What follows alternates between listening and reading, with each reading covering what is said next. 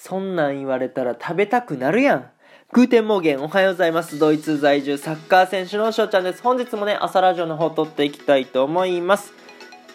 本日1月13日、水曜日朝を迎えました。おはようございます。いかがお過ごしでしょうか？ということでね、やっていくんですけども、皆さんにそう早速質問したいことがありまして、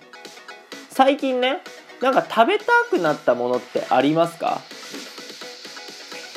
なんかテレビとかさあ YouTube とかで誰かが美味しそうなね、えー、もの食べてたりラジオとかでね、えー、食べ物の話を聞くともうそれ自体を食べたくなることってありません？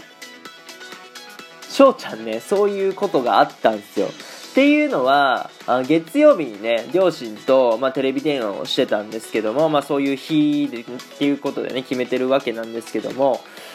なんかね、魚市場に行ってきたらしいんですよね。うん。魚市場っていうことで、魚とか、あいろいろ売ってたんですけども、その中にですね、サザエが売ってたのかな？うん。で、親がさ、翔ちゃん、あの、サザエ、なんか小さいの500円ぐらいで売ってたわ。え、そんな小さい？ああ、なんかこんぐらい？みたいな。で、写真送ってくれたんですけど、えーみたいな。うん、なんかそういうね会話をしてたわけですけども、うん、で結局そのサザエ自体はね小さかったから買わなかったって言ってたんですけどもまあでもそんなさ貝の話をされたら食べたくなるわけですよ。でしかももう前からねずっと食べたい食べたいって言っててもうラジオトークの中でも多分ね言ってるんですよ。あもしかしたら収録の中でも言ってるかもしれないっていうぐらい貝ね食べたいんです。まあ具体的に言えば大あさりとか牡蠣とかあそれこそサザエのね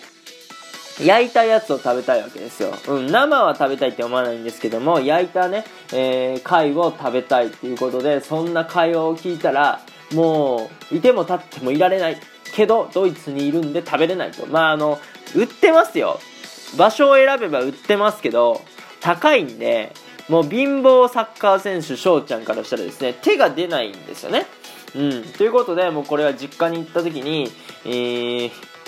食べるしかないということで、我慢するしかありません。まあ皆さんにとったらですね、まあスーパーに行ったりとか、それこそ海沿いとかにね、住んではる方やったら、魚市場とかね、行けると思うんで、もう、翔ちゃんのね、分まで、もう食べてください。それこそもう今日の夜ご飯とかでも食べてください。